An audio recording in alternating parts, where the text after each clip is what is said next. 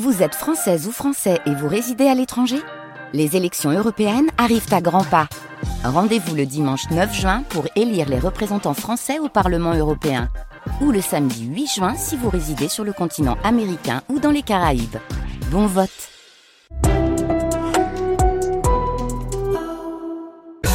France Bleu à votre service jusqu'à 10h. Et ce parcours incroyable à retrouver bien évidemment sur notre site internet euh, francebleu.fr et sur l'application ici, ICI. Avant de se quitter, comme chaque matin, nous avons le plaisir de retrouver Émeric Agneux. Bonjour Émeric. Bonjour Lilian, bonjour à tous. Alors c'est l'heure du service plus et avec vous ce matin, nous allons nous intéresser à nos étiquettes et en particulier celles de nos vêtements. Eh oui, notamment quand on part dans le grand froid Bah comme oui. Dominique, c'est intéressant de savoir en quoi ils sont faits, nos vêtements. C'est pour la majorité d'entre nous, c'est vrai qu'on regarde euh, pas forcément tout ça. C'est surtout, enfin, si on regarde une étiquette, c'est surtout celle du prix en l'occurrence. Mais ça peut être intéress- intéressant, Lilian, de regarder les autres.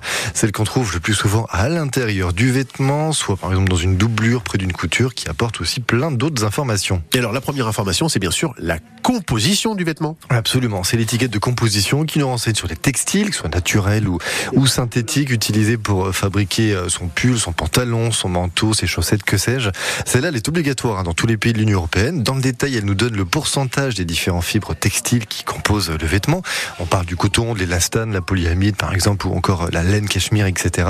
Alors si on est euh, beaucoup à, à pas trop faire attention hein, à cette étiquette quand on achète un nouveau vêtement, bah, pour d'autres en l'occurrence, euh, qui peuvent être des personnes un peu allergiques, bah, à certaines matières, c'est très important de connaître la composition pour le coup. Et puis, alors, il y a une autre étiquette que l'on retrouve aussi très souvent, Émeric, c'est celle concernant, alors ça c'est important, l'entretien du vêtement. Ouais, et contrairement à sur la composition, en plus, elle n'est pas forcément euh, obligatoire, donc vous ne la retrouverez pas tout le temps sur vos vêtements. C'est pour ça que euh, bah, ça vous est peut-être déjà arrivé d'acheter un vêtement un petit peu sensible, comme un t-shirt en lin ou en soie, un pantalon de costume aussi par exemple, et de pas trop euh, savoir euh, comment le, le laver, parce qu'il n'y avait pas justement d'étiquette sur euh, l'entretien.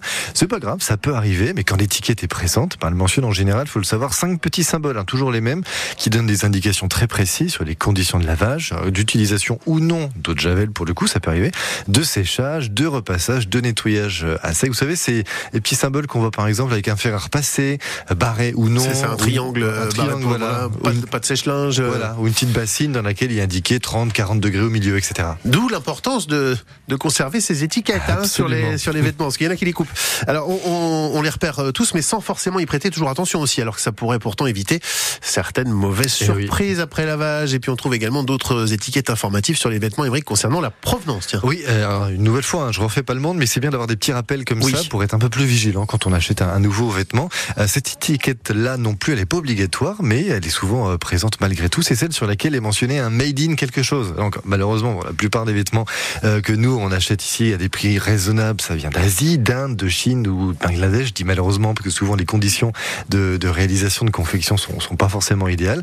Mais bon, vous en trouvez évidemment de partout dans le monde, hein, que ce soit du made in Turquie, Italia, made in Portugal et bien sûr le made in France. Donc c'est un détail pour certains, mais euh, bah, ça reste néanmoins une vraie indication quand même sur la qualité du vêtement. Et puis, Émeric, vous nous rappelez aussi de bien faire attention à l'étiquette qui enseigne la taille. Effectivement, figurez-vous qu'elle peut varier d'un pays à l'autre, d'un fabricant à l'autre, même entre deux pays, hein, pour le coup européen. Donc, si d'habitude, par exemple, vous faites du M ou du 40, eh bien, dans la mesure du possible, essayez vos vêtements avant de les acheter. Sinon, n'hésitez pas à demander au commerçant s'il sait si la taille euh, qui est indiquée hein, est bien la même partout. Le bon conseil ici, c'est prendre le temps une fois de se mesurer complètement, euh, de haut en bas, pour avoir son tour de cuisse, son tour de tasse, sa taille complète, son tour de poitrine, etc. Hop, vous notez ça dans votre téléphone ou alors sur un petit papier que vous avez toujours avec vous, et puis comme ça, vous pouvez le comparer direct avec les tableaux de, de conversion au magasin. Bon, un dernier mot très rapidement, ce sont les labels de qualité. Oui, c'est une garantie sur la qualité, mais aussi sur l'authenticité des textiles utilisés pour fabriquer le, le vêtement.